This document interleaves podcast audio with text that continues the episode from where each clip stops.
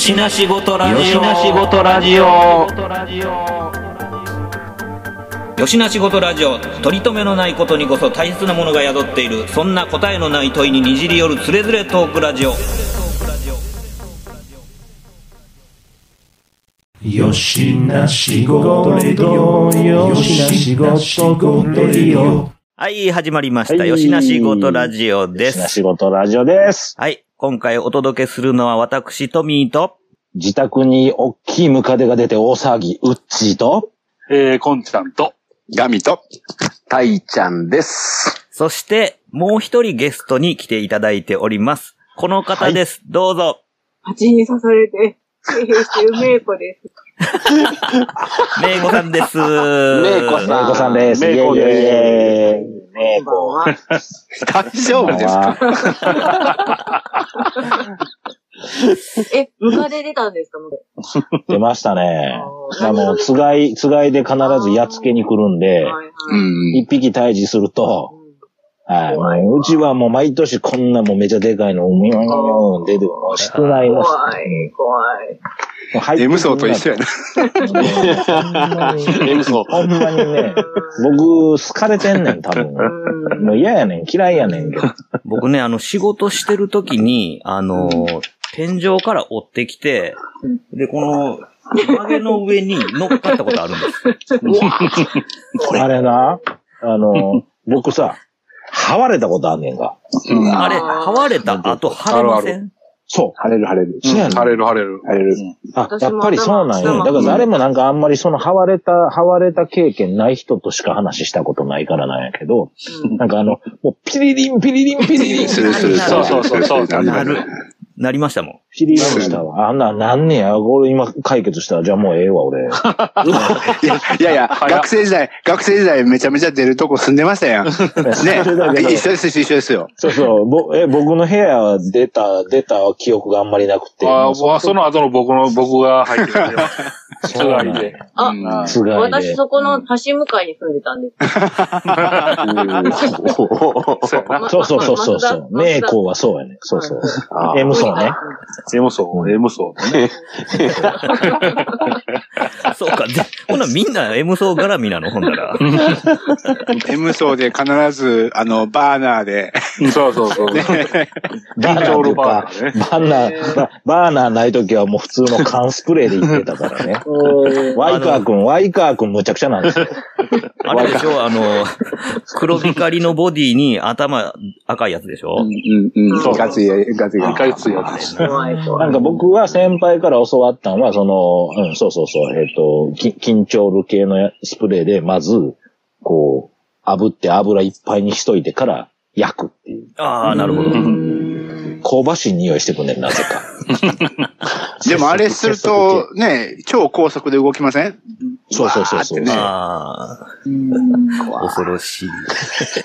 えーちょ、あのね、だないときね、ないとき塗料でやっててむちゃくちゃやったです。僕はあれですわ、ジッポ、ジッポオイルかけて焼きましたよ。なんかみんなちょっとあれやな、呪われそうななんかやっつけ方してるな、なんか。おそらく多分なんか儀式的なね、匂いがあったから。黒魔術っぽい感じになってきてそうそうそうそう。建物のこと考えてないよね。ほんまや、ほんまや。誰、誰一人考えてない、ね。ブレブレーカー、ね、そうそう、ブレーカーガムテープでガチガチにしたりとかもしてた。いやいや、もうなんか、のっけからなんかものすごいごっつい話になっとるけども、まあまあ、そのね、この収録、ちょっとね、ゲストにこう、メイコさんをお招きして、まあ、やりましょうかっていう話が進んでる間になんか、ギリギリになって、なんか蜂に刺されて大変だなんて話が入ってきて、ね、大丈夫かもう収録できんのかいなみたいな流れやったところでね、まあまあ、ほんでも、なんとか回復したっていうことで、まあ、今日にこぎつけてるわけなんですけども。ねあの、その時はその時で大変やったみたいで。初めて救急車行きましたよ。ああ、あー持ったんや。あそうか、結局。で結構省かれてたな。まあでも、あの中でよう打ち、打ち返してきてたなとは思ったけど。うんああの、全然問題はなかったので、さらっと言った。いやいやいや。症状が出てるだけで。いやいやそれが問題だ。症状が出てるのが問題だ。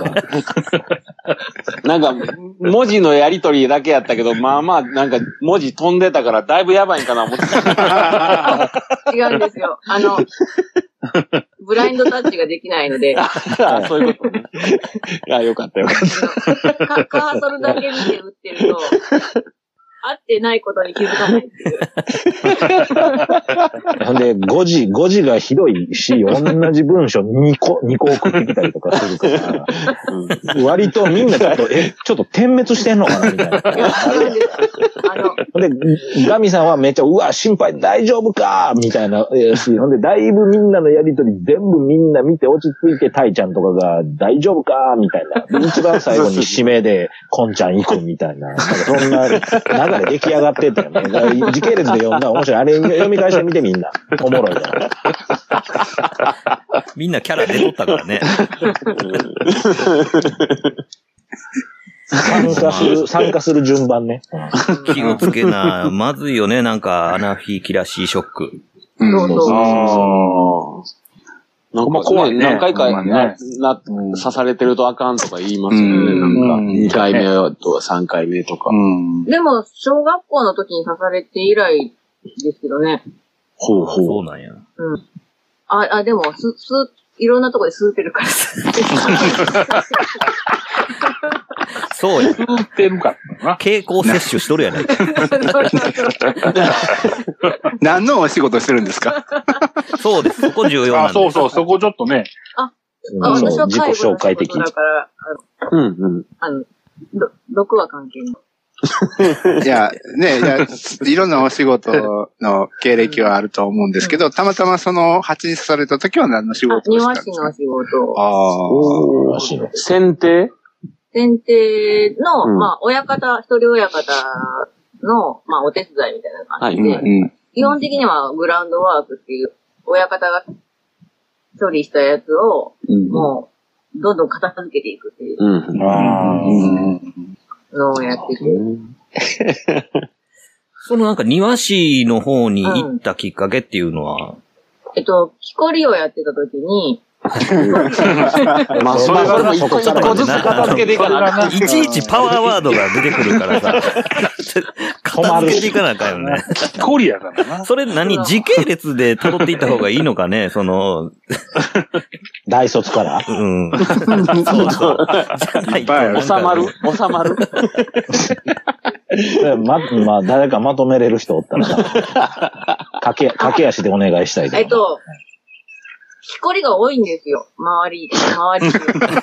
ほうほうほうほう。んあのうん例えば、例えば私の友達だとすると、昔付き合ってた男が、実は今木こりになってたりとか、その子が結婚した男が木こりだったりとか、ほうほう。あとあと、私のが、昔ギャラリーソワカで会った人が、結婚した人が木こりだった、になってるとか、うん。あと、うん？うん。う。めっちゃ多いな。友達が多いな おらんで、俺。ために木こりになったりとか、あと、まあそんな感じで、い意外と木こりの友達とか木こりの知ってる人が多い。何ほんなら、あの、日本中の、なんか、木こりに尋ねたら、メイコは知られているということ？いや、全然全然。関関西ぐらいで落としたらいけんじゃん。いや、私は全然知られてない。だって、あの、2年ぐらいしかやってないから。じゃあ、とりあえず、木こりって木こりの、木こりのお仕事ってあ、具体的には、8割方が放置竹林うん、うん。ほうやってて、2割が、竹林。うん。ヒノキああ、そうなんや。おで、やっぱし私のやる仕事は、ちびっこだから、あの、男衆が伐採したやつを、どんどんどんどん片付けていくっていう。うん。ああ。あで、たまに、たまに倒すけども、できればああんまり倒したくない。あの、うんで片付ける方が好き。なるほどね。うん。なので、放置竹林の場合は、あの、山の師匠と二人で入って、ほんで、師匠が、どんどんどんどん伐採していくのを私が枝をどんどんどんどん払ってって、ほんで、船をどんどん作っていく。船えっ、と、切った、切った竹を、あの、箱状のものにガーってやって、こう片付けていく。束にしていくってこと、うん。そうそうそう。おろすためめのうん。あ、お、あのー山の中で、その、道を作らないタイプの木こりだったんで、うん。あの、道がないと、下ろせないから、山に置いとくんですよ。おー、なるほどね。それで山に置くときに、あの、まあ、放置竹林の場合は里山が多いから、見た目になんか、ちゃんとまとめて置いてます小ざっよ。ぱりしてるよ。あもういい仕事してるよ、みたいな。うんあと、あの、鹿よけとか、イノシシよけとーあー、あー、あか。ーあうん。やっぱりその、竹の、その竹林って放置されてたら、どんどんはびこって大きくなる一方。そうそう。だから、あの、山主さんが、ひどいな C, C からお金をもらって、うん。うん。で、その、放置竹林対策の山主さんが、まあ、メインだったんです。ああ、なるほど。すごい放置竹林にガーって入って、うん。はい、だから、切ってって、綺麗にしてって、ねそれはでも、蜂おるわな。あ、でもその時はね、もう、本当に頑張って逃げ続けてたから、私は大丈夫だったんですけど。一回 一回、あの、師匠が切った、あの、竹の一番上の方に、大きな、またあるあるある。大きな、スズメバチの巣があって。その前にも、なんか、こう、おった、おったけども、まさかそんなところにあるとは思わなくて、で、師匠が倒した後で、蜂がビャーンなって、とりあえず二人でに逃げた。もうその最善の対処法って、とにかく逃げろっていうことかな逃げる逃げる。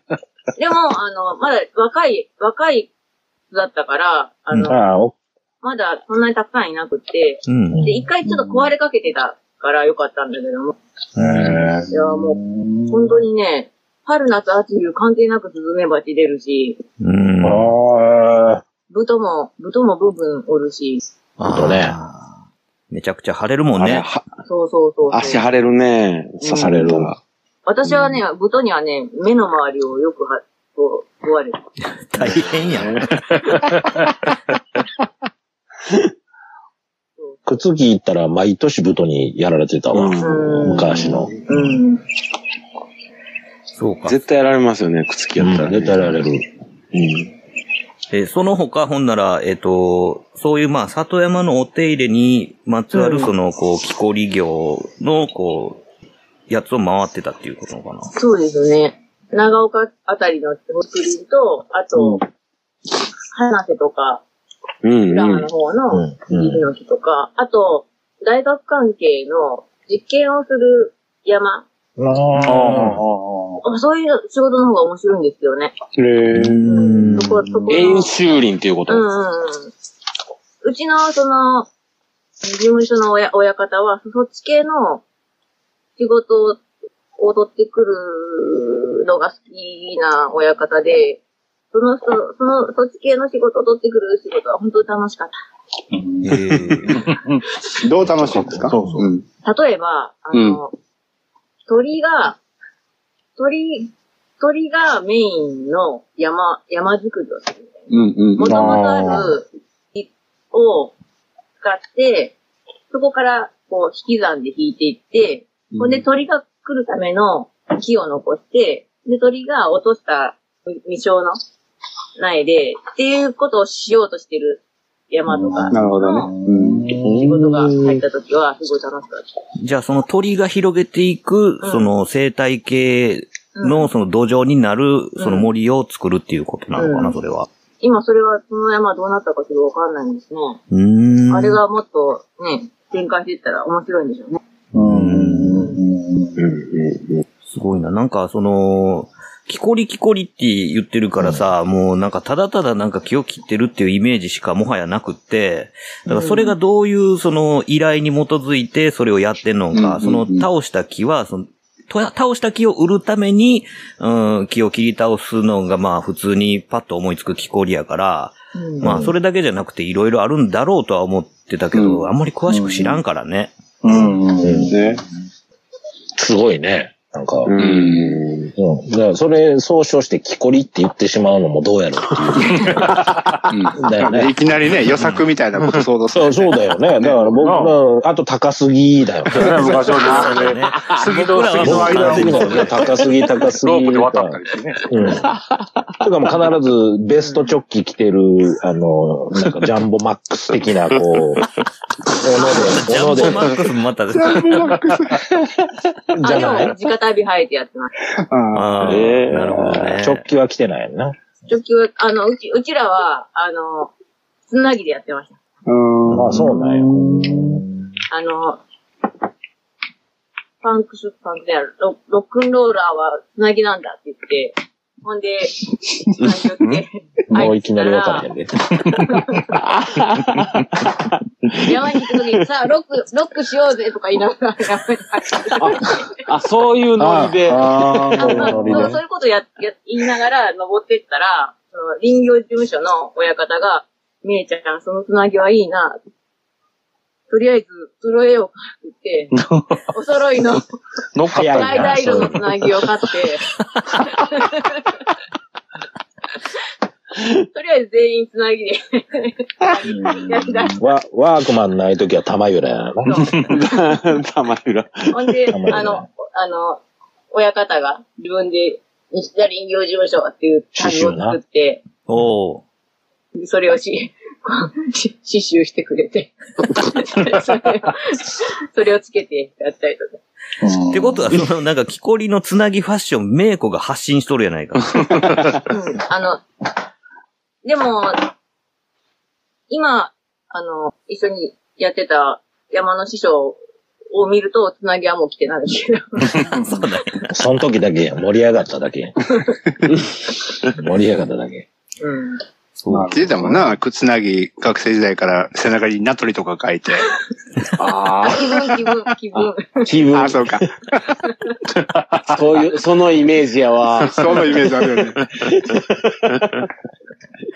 あでもそれ、洋画の人に書かれた。後ろに。あ、おそう。前は気分やなって。誰そんなん書く人？洋画の人が、洋画の誰かがナトリって書いてあって、ほんで、私が気分って書かれた。ああ。ああ、ああ、僕相撲の本場所のイメージ。ああ、思い出した、思い出した。その、ほん。なら、その流れから、今度はその、庭師の方。で、そこの庭の師匠が、庭、庭師の友達がいて、うん。その庭師の、その、お手伝いに行ってたんだけども、うん。まあ、ちょっとは、華やかさに欠けるのかなんか知らんけども、僕もういいから、め、め、めいちゃん、めいちゃん行かへんか、俺、もう僕いいしな、とかって言って、ほんで、モノマネわからん。ノロマネやないわろな。おそらくそうやろうけど、元がわからへんから似てんのか似てへんのか。おそらくまあ似てるっていうことでいいんちゃう。ああ。いや、似てないらしいんだけども、似てない似てないだけど。も、どうどんなに似てなくっても、もうや、もうこの吉田さんにしか聞こえないっていう、あの、師匠からの紹介で、9年前に、うん。あの、その人のところに、1週間、1週間に1回、いや違う違う、1ヶ月に1回か、2回ぐらい手伝いに行くようになって、うん。うん、そしたらなんか 2, 年ぐらい前から、僕の、誰？誰？これ次出るだ。あ、似てないな。頑張れ、頑張れ、頑張れ。頑張れそこはいいかな。そこをやらやないかんりきって、やりきって。そこをやりきって。やり、やりきらんとな。うん僕の一番弟子だと思ってるので、とかって言われて。一番弟子らしいです。書いてあったやつや。うんそうそうそう。でも一番弟子って単語いつも忘れて、うんうんうんうん。なるほどね。その、そのお手入れするお庭っていうのは、うんなんていうのか、どういう庭に行ったの？なんかすごい有名なそれはね。もうね、あの、普通の民家で、うん。もう、行ってみれば、もう9年間同じとこに行ってるの。うおーん。で、うちの親方、結構仕事がね、できる親方でですね。うん。うんうん。まあ大体、あのこう、乱暴に整理された庭があって、うん。で、違う、違う庭師さんが入っていたところを、親方が入、次に入るってことになる庭が多いんですよ。ほうほうほう。ああ、うん。なるほどね。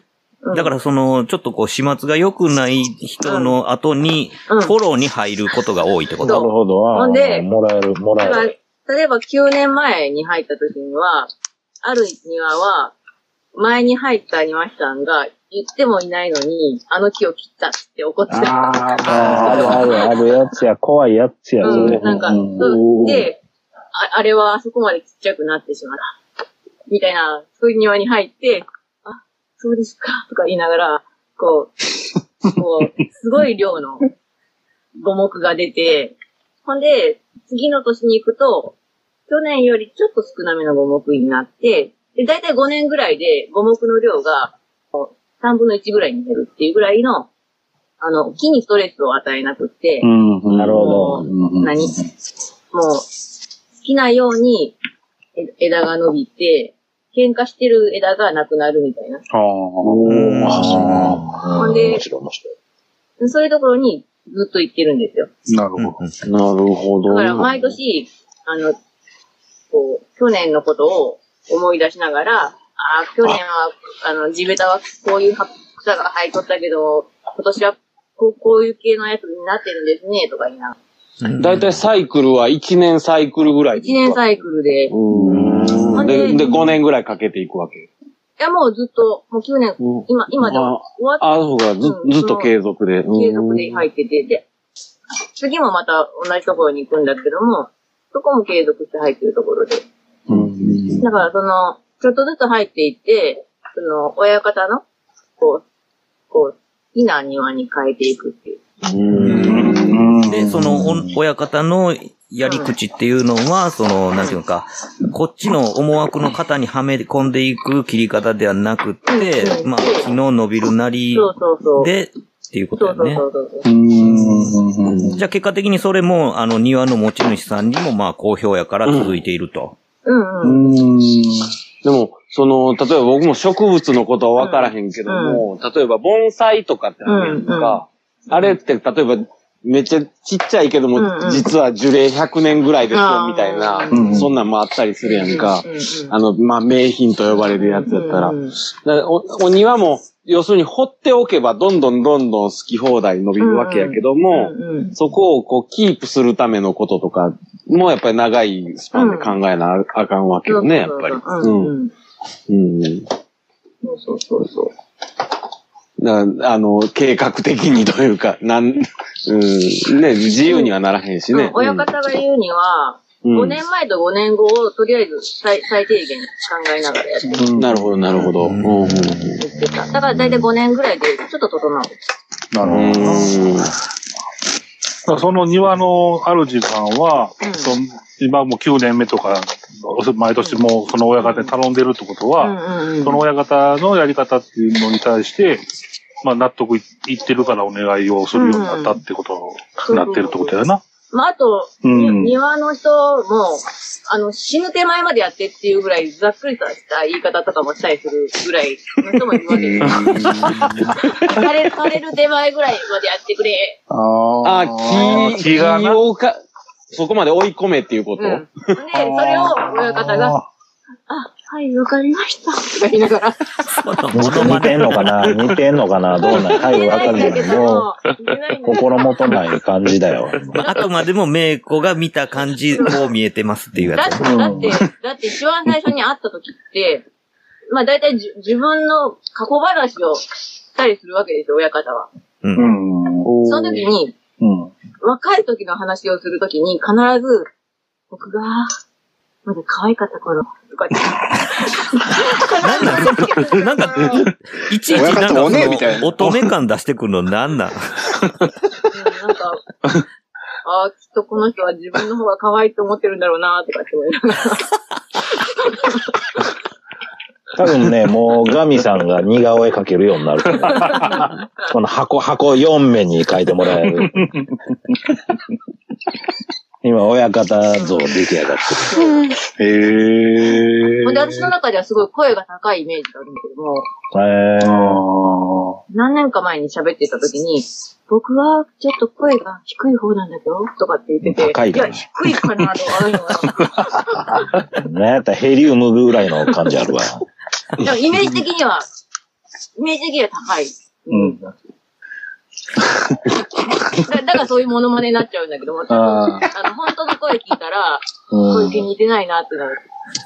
何割ぐらい、何割ぐらい信憑性なんだろそうか。相変わらず重きを置いてるとこ面白いですね。そうだね。うん。独特なポイントがあるわな。面白いな。こういうまあ、うな。メイク僕はリアルタイムじゃなかったから、皆さんがおもろがってるっていうことが、今回のあの、やりとりによって分かりましたわ。まあでもね、その、なんか、アーティストとしても活動されてるんでしょ？うんもう去年も展覧会見に行かせてもらったりとか。結構韓国とか結構行ってるそうそうそうそうだね。そうそうそううん。だいぶ前からね。あれ、あれいつだ？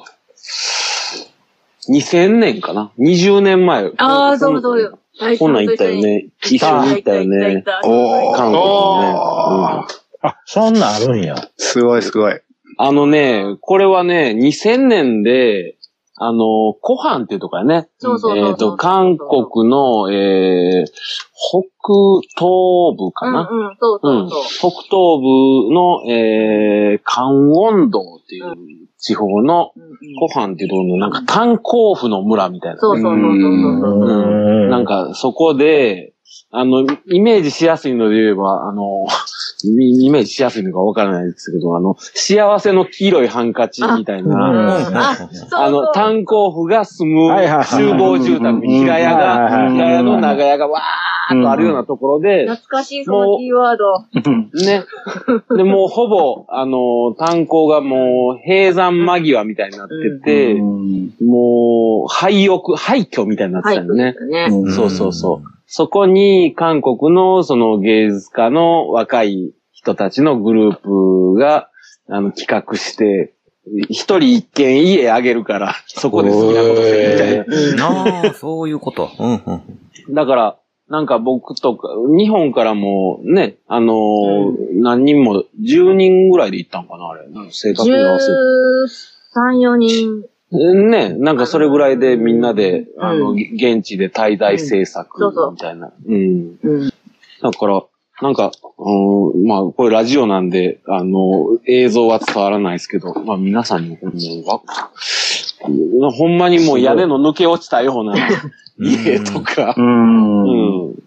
大体屋根で作品作ってたもんね。あ、そうそうそう。だから僕もね、へー。あの、僕はその頃、あそうなんや。まあ、あの立体造形とか彫刻とかやってたんやけども、もう結局もう、向こう行って、その普段やってることやってもしょうがないし、みたいなうん。考えで、一応いろんなことを想定だけして、道具だ、道具もなんやかんや用意していったんやけども、あのー僕は結局向こう行っても、もう廃墟みたいになってるんで、瓦礫の山みたいな。うんうん。うん、だからそこで落ちてる、あの、屋根材とか、うんうんえー瓦のかけらみたいなのいっぱい集めて、うんそれを積み上げる作品みたいなね。うんなんかそんなことやったりしたけど、あ、だから、日本で作っていってこうインスタレーションみたいなやってる子もおったし、うん。なんか、うん現地のその廃墟みたいな炭鉱不住宅の壁にいろんなドローイングしたりするような人もいたり、う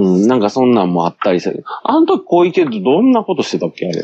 小池は、基本的に、あ、言うてもうた。あ あはまあ、どっちでもいいん。ちゃう。あの、千代さんっていう、ダンサーあ、ダンサーのね。うん。と一緒に、とにかくそこにいて、うん。お、あの、おこれこれーこれこれ。すごい雰囲気ある千代さんね。と一緒に踊ったんですよね。へ出前で行ってそうそう、そうそ台風の時、それ台風で、あと一日で、オープニングっていうのがうん。間に合わう。ない。千代さん。おーうん、なんか、結構、パフォーマンス的なのも多かったね、なんか。そうそうそうそう。うん結構、こう、結構怖い感じのパフォーマンスもあ、多かったですねまさこ。ちゃん。あ、違う、これ、あ、これ違うわ。これは、これは韓国のパフォーマンス。うん。そうか、そこで、じゃあ、メイコはその、ダンスのパフォーマンスもやったってことか。私は、その、24時間、見る見られるっていううん。ことだけをしようみたいな感じ。うんうんうんあのパフォーマンスを見てもらうっていうよりかは、うん。見られなかったら、そこにいたとしても何もなくストライだからだっていうことで、うん。そのでも24時間生活のスタンスとして、居続ける、見続けるっていう、うん。その人たちの生活を見るっていうことと、私たちがそこにいて動くっていうことを基本的にはしようっていうので、うん。え、なんで小池は絵描きなのに絵を描かないんだ。なぜ千代はダンサーなのに踊らないんだっていうふうに結構、あの、言われ続けていながら、そこに滞在したっていう感じなんですけど、だからその、何してるのっていうのがちょっと一番、だそこのコミュニケーションみたいなこともあったんかな。うん。私が当てがわれた空間を何をしたかって言ったら、剥き出しのコンクリートに、廃材で床を敷くとか、うん。うん。で、家中を掃除するとか、うん。あと、その、壁、えっと、窓際に花を飾るとか、あと、その、借りてる畑が、踏み荒、踏み、踏み荒らされないように飛び石を作って、草引きをして畑であるってことをアピールするとか、なんかそういう、あ。の、近所に行って、ハーモニカを弾きながら歩くとか。それそれだけちょっと異色やななことばかりを、そう千代さんと一緒にやってた。ああ。うん。その、なんていうかこう、うん。そこにいてるっていう状況を作るっていう意味で、その失礼をいじったりとかしたっていうことだよね、だから。そうそうそう。うん。なので、あの、まあ、わかりづらいっちゃわかりづらいこと。うん。ただまあ、その場所全体がそういう、なんていうか、アーティストがいろいろやってる場所っていうふうに認知されてるから。そういうこともまあできる自由度があったってことだよね。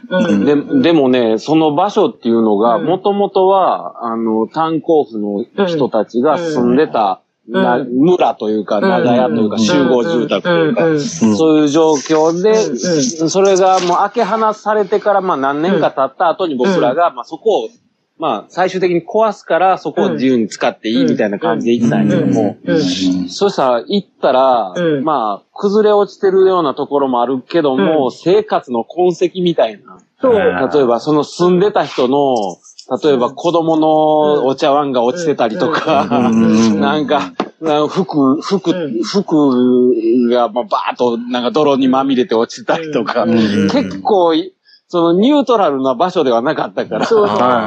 実際に、あの、そこで、空き地にみんな畑を作ってたんですよ。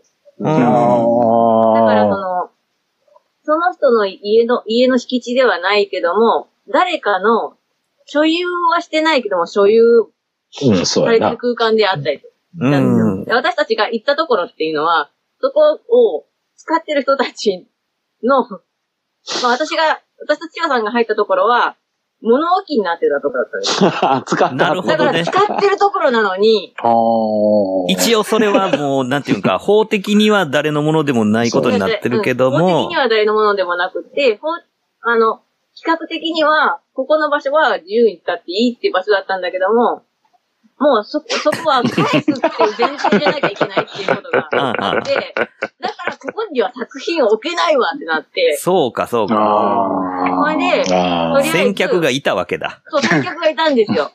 で結構怒られたりとかしてて。だからもう正義を見せるしかないっていう。なるほどね。ふんふんふん。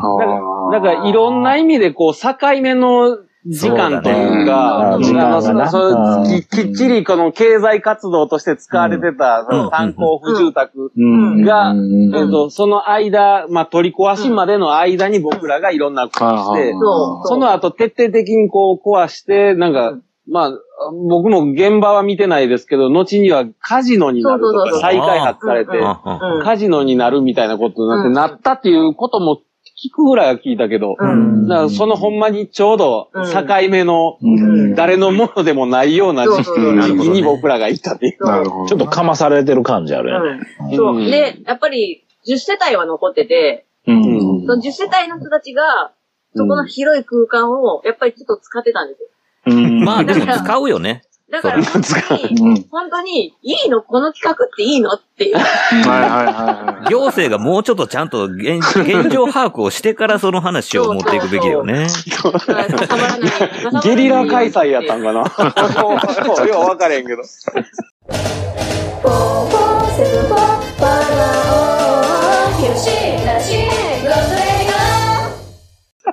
とてもね、あの、興味深いんですけど、ちょうど20年前って言ったらまだそこまで、20年前ですね。うん。あの、今みたいにパッて調べたらその過去のね、うん。アーカイブが見れるわけでもない、微妙なとこでしょ？そうそうそうそう。さっきのなんか、タイちゃんが持ってたカタログみたいなうん。とか、そういうのが唯一の、うんいわゆる記録ですよね。うん。これぐらいすごいななんかうん、タイちゃん、タイちゃん、まあまあ、この出してくるよね。こういうう資料。うん。資料の物持ちとタイミングがバリクソよく。バリバリ。あとね、あ、ちょっとあの、聞きたいんですけど、あのー、洋画の後輩の S、S 田くんという、あの、S 田あ、くんとか。えーから聞いたんですけども、うん。その、そのメイコの作品をね、その韓国で作った作品を購入したっていう、あ、はい。それってどういう作品なんですかね？えっとね、やっぱり廃屋に行ったんですけど、うんうんうんあの、テジョンっていう、うん。あの、昔日本がうん鉄道を作るためにうん。入植した町があって、うん。そこには日本、日本家屋がいっぱい並んでる日本人街があったんですね。うん。うん。で戦時中のことだから、うん。あんまり、こう、まあ、いい印象を持たれてない。例えば、日本家屋のことを、韓国語で言うときに、敵、敵が生んだ家屋。うん。敵産家屋ってう。ん。いうのが敵産家屋。のことなんですね。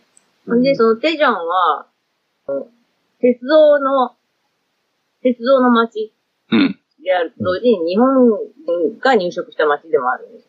うん。なんで、そこの日本家屋の集落っていうのが、今はもう、あんまりいいものと思われてない建物の集落だから、住みたがる人がいなくなってうん。て、うん。もういっぱいいろんな人が出てっちゃってる。うん。そこに残ってるのといえば、まあ、こう貧困層だったりとか、うんまあ、老人、昔から住んでる人たち。うん。あとは、その、やっぱり、空き地、うん。空き地を使って、うん。まあ、フランスの影響なのかもしれないけど、韓国は、スクワットうん。が、うん1990年代にうんうん盛んになってて、うんその、廃屋を、こう、アーティストたちが、うん。こう、安く借り入れるとかう、ん。うん。ただで借り、借り入れるみたいな形で入っているんですよ。うん。うんそれなので、であの、アーティストインレジデンスをやりたいっていう人がいて、うん。で、その人が友達に、あの、初めてそういうアーティストインレジデンスをしたいと思うんだけども、うん。ややこしくない人紹介してくれって言われて、そこでメイコ。おー。ら、入り口すごいね。うん。そしたら、ジョー、ミサジョーっていう人からメールが来て、なんか楽しいことしようぜ、みたいな。パリピやんえーやるよ、やるよ、イエーイみたいな感じで、パリピやん。全然連絡が来なくって、で、しばらくしてから、J っていう男から、あの、俺の友達がね、どうのこうのこうのこうのこうのって言っやるよ、イエーイって言って、で、しばらくしたら、ミスタージョーから、それは俺が、俺が話をもらって、いや、俺がね、俺がね、いや、違うんだな、みたいな。分かれん。ほんで、で、韓国に行ったら、あの、うんもうプリントアウトしたものをうん。J が持ってきてくれて、ほんで、あ、こ彼彼が、タイちゃんです。彼だ、みたいな感じで、うんほんで企画書を渡してくれて、その中にもうすでに、もう、もう、やるってことになってて、ああ、なるほどねほんほ。なやるっていう感じで。そのオフでァーとかが結構なんか雑な感じやったってことやな。なんかね、あの、そういうのが多いんですよ、か韓国。なんか、あの、実行委員のイニシアチブがあんま取れてない感じやな、なんいいか。とも形式でさ、あの、友達。友達の友達を。つな。うん。世界につなげよう、友達の終わっていう感じで。え、だなんかだえ、た、たいちゃんはだからどう、どう来たの？それは。あ、だから、僕らの、えだから、えー、メイコの、うん。えー同級生のね、うん。あの、韓国の留学生の、えー、キムさん、うん。キムさんからの、あの、うん。オファーやったなるほど。僕らももう学校は出てたけどね、うん。その頃は。うん。あそうなんや。そんな、そうそう今の感じで言ったら、学校に守られた感じのかなって一瞬思ったけど。うん。ですで、よ学校は出てても、あの、みんなそれぞれの、ね。うん。うん。それぞれのことしてたんやけども、どうですか？みたいな話で。まあ、学生時代から、いつか韓国でやれやれたらいいね、みたいなことは言うてたんやけど、その子、か彼女は。うんそれで、あの、向こうの、その、アーティストの若手のグループとのつなぎ役になってくくれて、まあ僕らが呼ばれた。まあ、あの、渡航費も、滞在費も全部自分持ちで行ったけど、向こうではすごい艦隊してもらったけどね。すごいすごいすごい。あのーだから、本当にもう手作りの感じで、うんあのー実行委員たちも、まあ、なんていうの、ノリとしてはもう、ちょっとヒッピーみたいなノリの人たちも多かったし、うんうん。うん、それで、向こうでこういうことやるんだ、みたいなまあ、あの、金は出せないけど、飯と酒は任せてくれ、みたいな。まっこり死ぬほど飲ませました。手作りのね。手作りのね。ーめっちゃうまそそうそうそうそうそうい。や、あれがだからうん。だから、あの、うん。う。いくつの時？それって。た2000年だから、2000年だから。ちょうど20年前か。そうそうそう。な27、8とか。あ行く、行くね。行くね。うん。ちょうどその時に、あの、うん鉄道、北朝鮮と。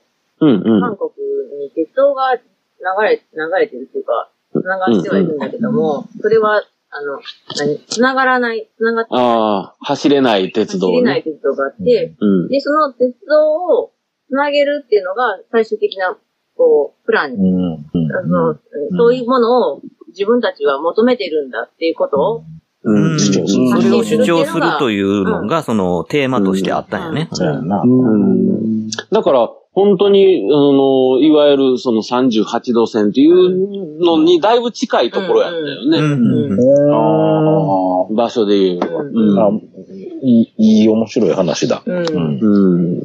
いや、それ素晴らしい企画だと思うんですけども、その先、あの、聞きたかったのは、そのパフォーマンスとか、そういう、ね、はあはあはあはあ行為というのを作品にしてるメイコが、うん。どんな作品を打ったんですか？その。ああ、そうか。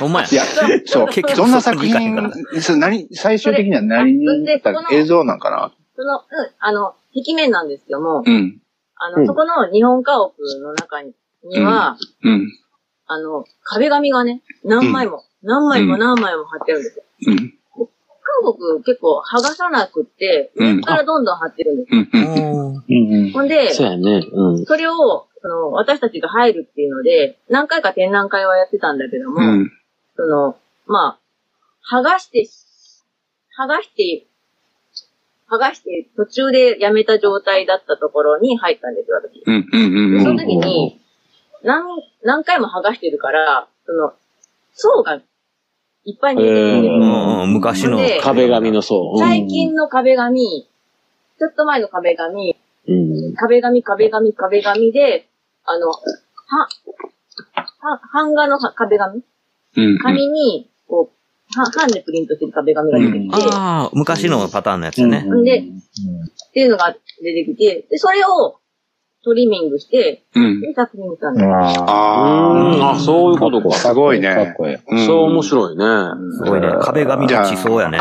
うんうん。地層、ああ。大昔のものから積み重なってる上に、うん。メイコの作品もあった、その、それも一つ、一括りで作品っていうことだね。壁紙だけ。あ、紙紙だけどね。ああ、そうだけども、強度を保つために、まあ、うん。日本画の技法を使って、なるほどなるほど。ああ、なるほどね。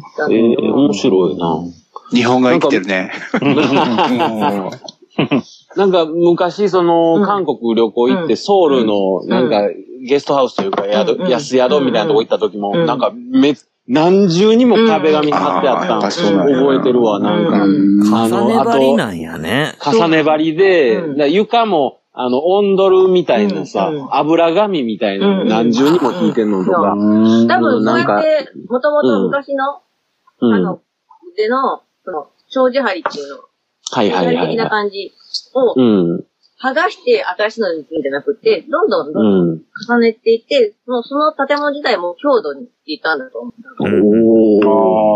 う。で、素材自体は紙だから、あの、こう、水分。あー、面白いね。うん。なんか今、今その話聞いて、ずうんず全然関係ないかもしれないけど、重ね張りの部分でちょっと思い出した話があるんやけど、うんあのー、野球の清原って言ってあるうんの。うん。あの人が西武ライオンズに入った時うんあの、懐かしいあの、し新人で、頭ヘルメットや結構大きいから、うんそうそうそう、ヘルメットがうん。全然合うのがなくて、探して探して、うん。なんか道具、用具置き場みたいなところに、めっちゃでっかいヘルメットがあって、うん。うん。で、それ、あ、これやったら合うわって言って、被って、それを、その西武ライオンズの水色に塗って、ああのー現役時代被ってたんやけども、それ、もともと何かって言ったら、野村克也。野村克也がずっと使ってて、で、優勝でもう優勝。い西武、西武で最後引退して、うん。ほんで、よ、引退してもう用具置き場に転がってたやつを使って、うんいい人ほんでだし。、えー、すげえって思って、でそしたら、あの、清原がずっと、うんその、現役時代被ってたんやけど、デッドボール当てられた時に、うん。パーンってこう、ヘルメットに当たったら、塗装がパーンと剥がれて、緑色の南海ホークスの色が出て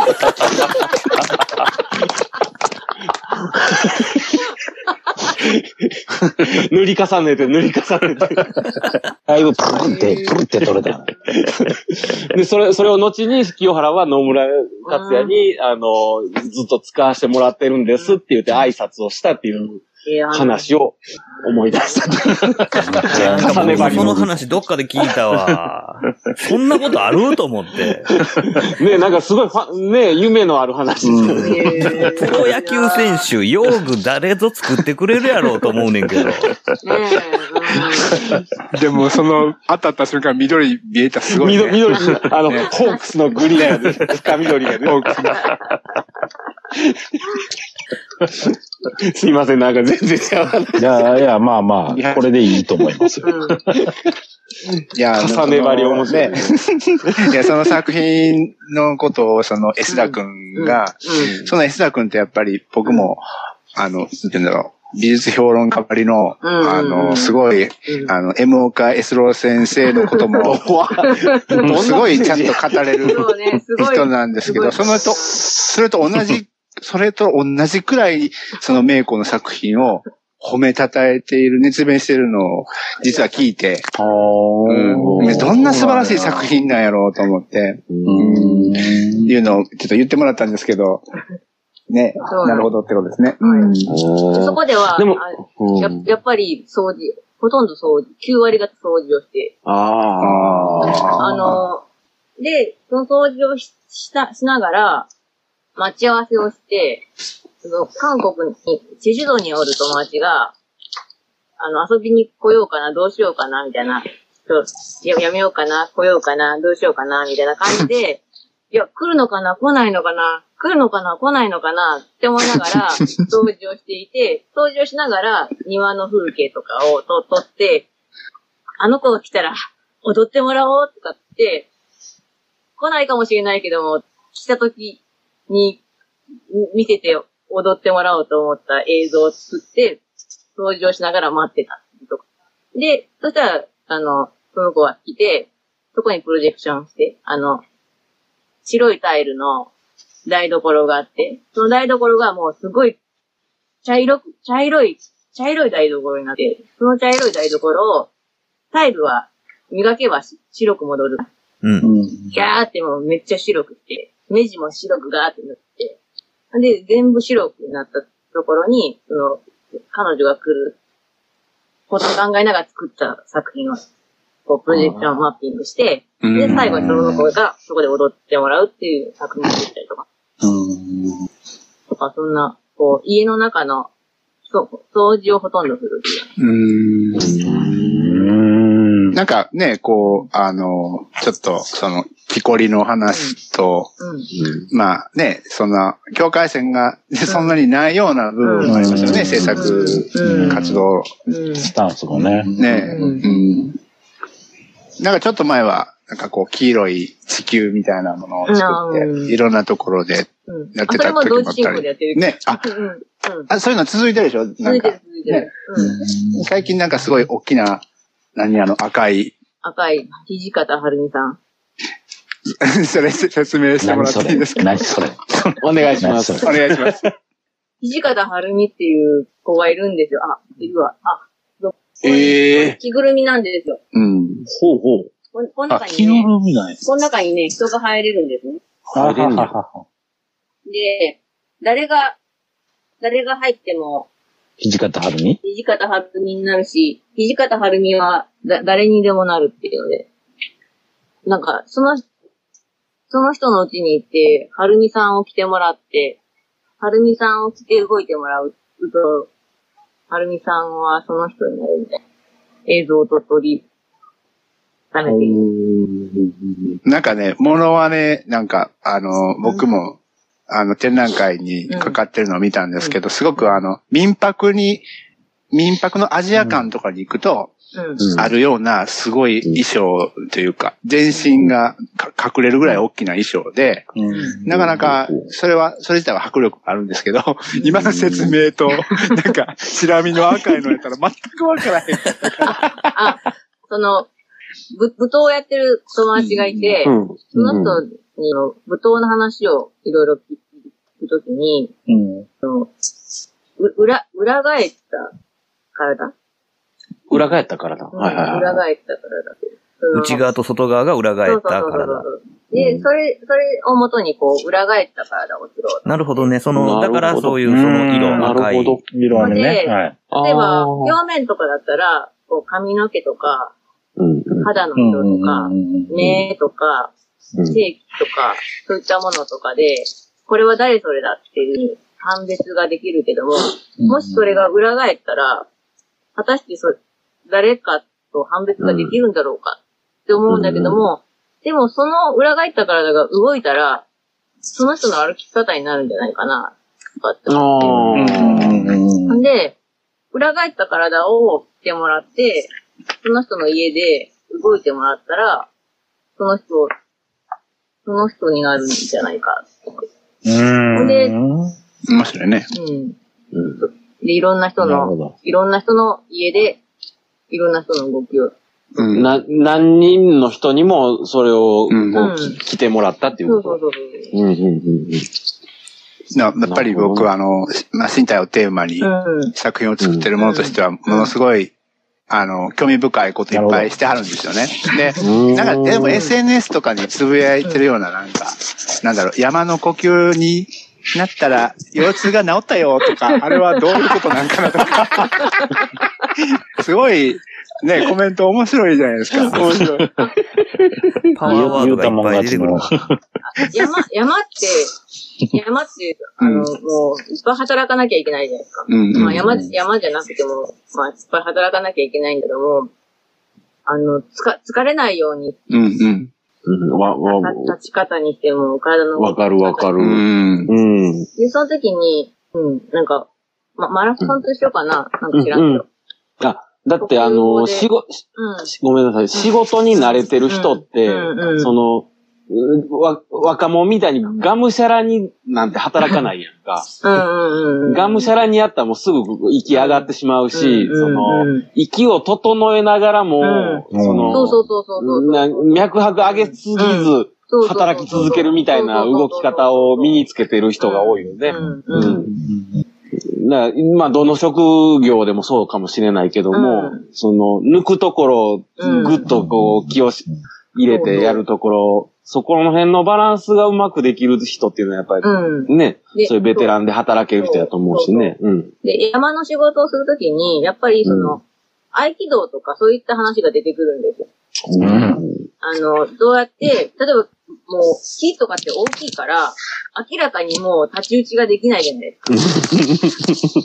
か。ほんで、だからどうやって、その、自分の力を使わずにうん。倒すかっていう。あほんで、めちゃくちゃうまい木こりって、すごい綺麗にね、木がね、倒れるんですよ。で、いい音するんですよ。本当に。うーん。えー面白いね。で、木こりのその、動きもね、めちゃくちゃ綺麗なんですよ。いいや。流れるようで。うん美しいねんね。たまに、こうやりながら、あの、いい音が聞こえると、あ、あいつ、あいつとか思いながらちょっと見て、あ、そうか、とかって思いながえらとか。ーうんなんかすごい、本当に、た、立ち方も、チェーンソーの、体の軸の使い方もすごい綺麗で、まあで、木こりやめてから、介護の仕事にするんだけども、うんやっぱり介護の仕事しても、お同じようなうん。ことがうーん。ねうん。で、やっぱり、今日、今日も結局何時間だ？えっと、十何時間働いたんだけども、疲れないために、やっぱりどうやって動くか、どうやって呼吸するか。っうん。ていう風になると、自然的にこう、腰痛はこ起こらなくなる。う。ん。ああ。すごいね。うん。うん。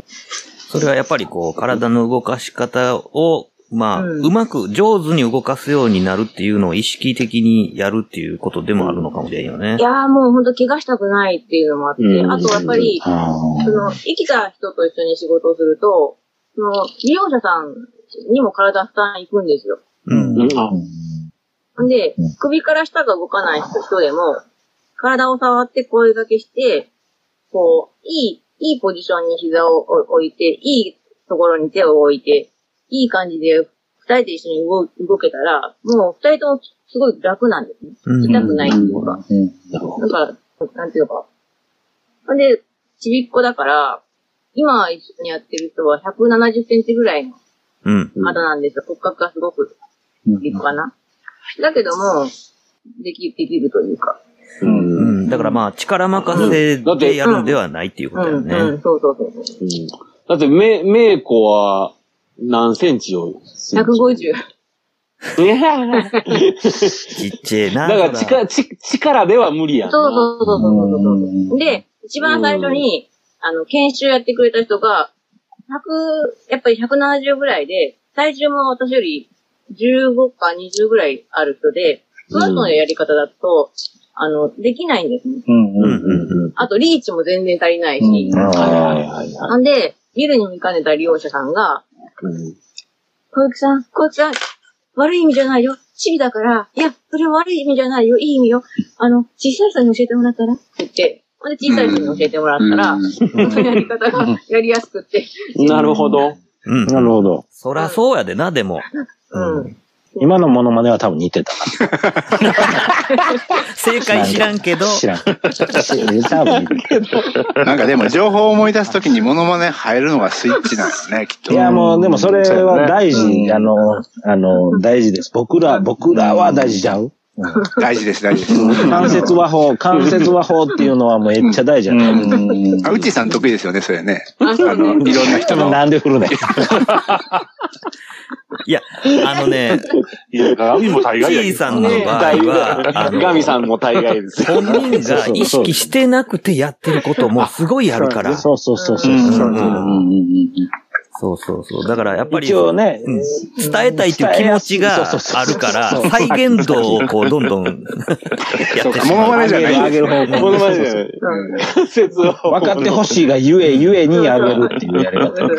リアルにその場のことをね、そうそうそう伝えるっていう。伝えるまあ天然ですよね。そこねそう、あの、まあ、なんかその、山の中で、まあ、動いたり、仕事をしたりとかするときに、僕なんかもう、あんまりだからその山の中を歩き回ることなんて普段は基本的にはしてなくってうん、たまになんかまあ気まぐれで山入って歩いたりとかすると、なんていうか、その、平らで、その、鳴らされた地面しか歩いてなかったりとかすると、もう、その、平らであろう地面を信用しきって自分がこう足を出してるっていうのに、やたら気づかされるというか、あの、平らなところなんてちっともないし、うん、で、小石が浮いてあったりとか、なんかこう根っこが張ってたりとかって言って、つまりまあその踏み出した足がもうなんか一歩一歩全部違う角度で着地して、しかも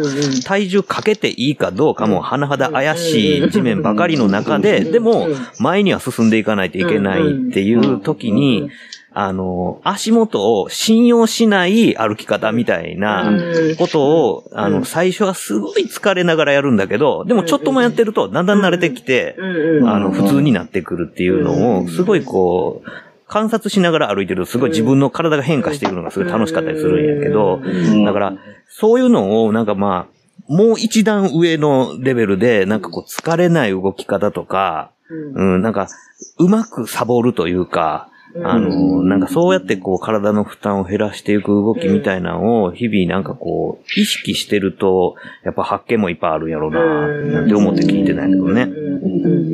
そうですね。うんなんか頼り切ってるもんね。うん、そうやなただまあ、それぞれの、こう、職業っていうか、まあ、技というかね、前の、たいちゃんが言ってくれた、最初に座り方を、一日もその座り方できない。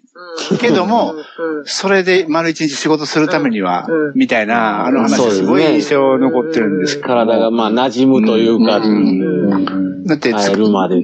その場所で、そう、やっぱり板間でね、やっぱり、こう、仕事するのに、初めはそんな、そんなところに座り慣れたこともないところから出発するんですよね。あるあうある。ですね。うんうん。そうなんですね。その、そこ、だからゆえのみたいな。うんうん。はいか体の使い方とかね、うんそういう部分ですよね。うん。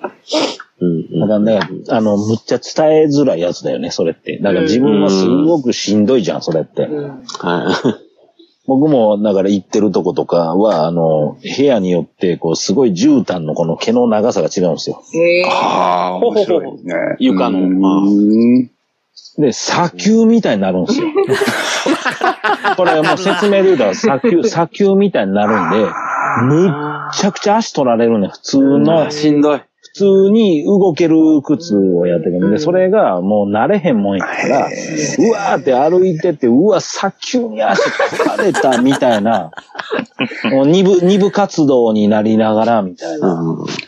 そういうとこでね、なんかこう、台車とか転がした日にはもう大変なことになるからね。重いや、それな、もうまさしく今言ってもらった台車とかで重い荷物も運ぶんですよ。あだからその、エリアで、その、毛の長さが違うから、その、かかる負荷がもう全く違ってきて、で、本当に普段、普段使ってないところがすごく傷んだりとか、それも本当にし、あの、なんだろう、労労災とまでは言わへんけど、職業病に近い、なんかいらん、もう僕もいらんとこもうほんまに痛くて、で、今回のコロナでもうめちゃくちゃ休ませてもらったことで、全然痛くなくなったんが、やっぱりそうやっていうのが分かったんやけど、もうめちゃくちゃあんねん。だからまずその砂丘、砂丘状態が、砂丘エリアが多くて、うわ、もう砂丘みたいな、こっから砂丘みたいな、急急に砂丘になる。でそそれがだからもう3ヶ月、4ヶ月はしんどかったね、やっぱり。もう答える。やっぱふ、うん、砂丘は負荷かかりますからね。ロック、ロッキーとかね、アポロもそこで、そういうとこで練習してますから。練習して練習してね。砂浜とか。今、ロッキーがもうあんまあれ。そうやな。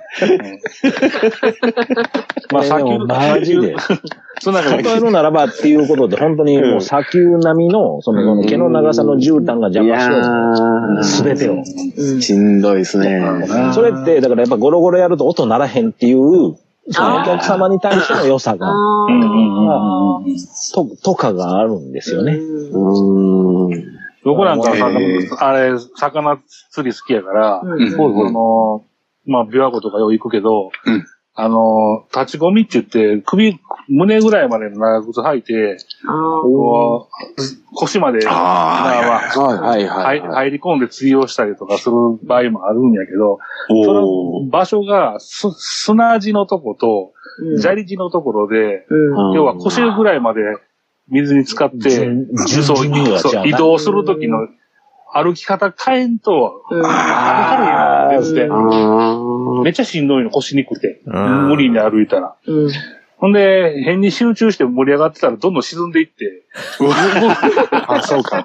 やばいやばい。抜けへんのそう、こまめに足、足を一回変と、あ沈みよりから、サンドバーグ。ああ、そう、そう、面白いな。でも、でも夢中になる、夢中なる。夢中になってるから、一生懸命、魚釣ろう思って深いとこまで行こうとして、で、いざ気づいたらもう胸のとこまで行ってて、もう水入ってるみたい急に材質変わるんや。床の材質が変わる。な。そうそうそうそう。だからそこでやっぱりその、歩は、歩き方、水の中やけど、うん砂利と、だから、分厚いブーツではあるけども、うんその下は砂利なんか、砂地なんかを感覚でちょっあとやらんと命がかかってる怖いよね。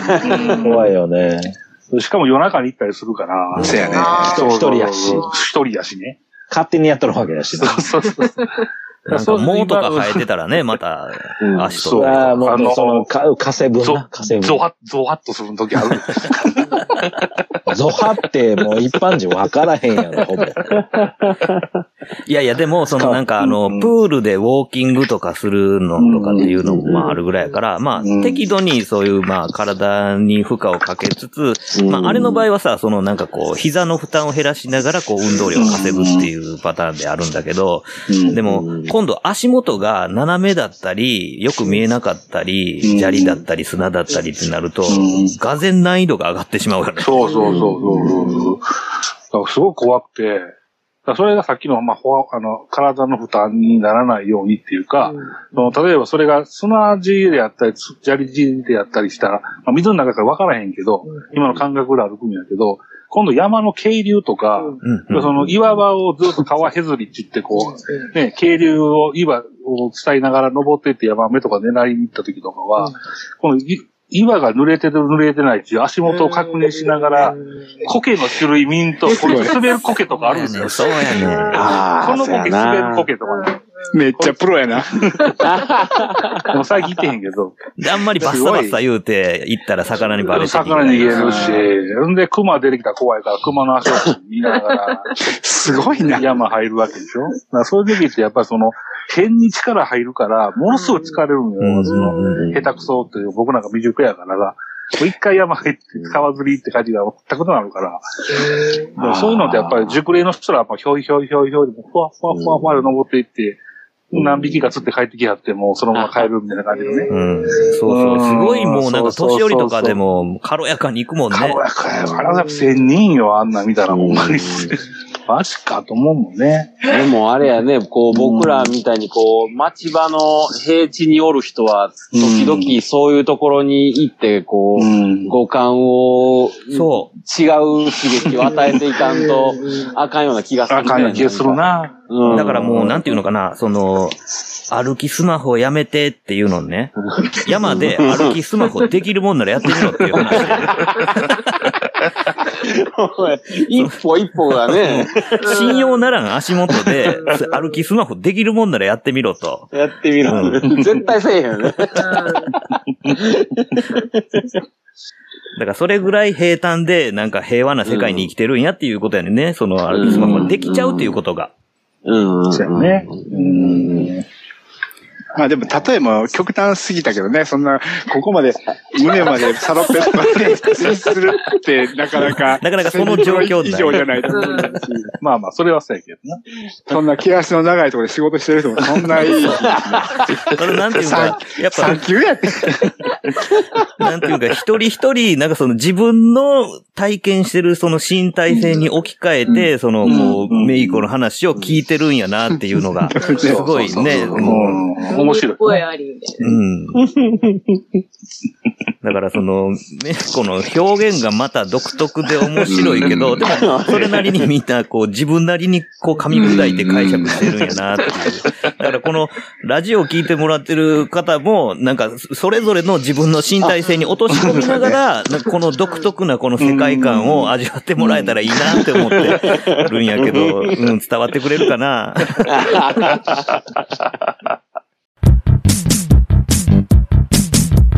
よしな仕事よしな仕事レディオ。とりあえずまあここで一旦締めさせてもらいます。はい。はい。よしな仕事ラジオではお便りを募集しております。メールアドレスは4474510アットマーク Gmail.com 数字で4474510アットマーク Gmail.com まで。質問、ネタ、ご意見何でも構わないのでどしどしお寄せください。お寄せください。というわけで吉な仕事ラジオ今回はこれまで続きは次回の講釈でよろしく。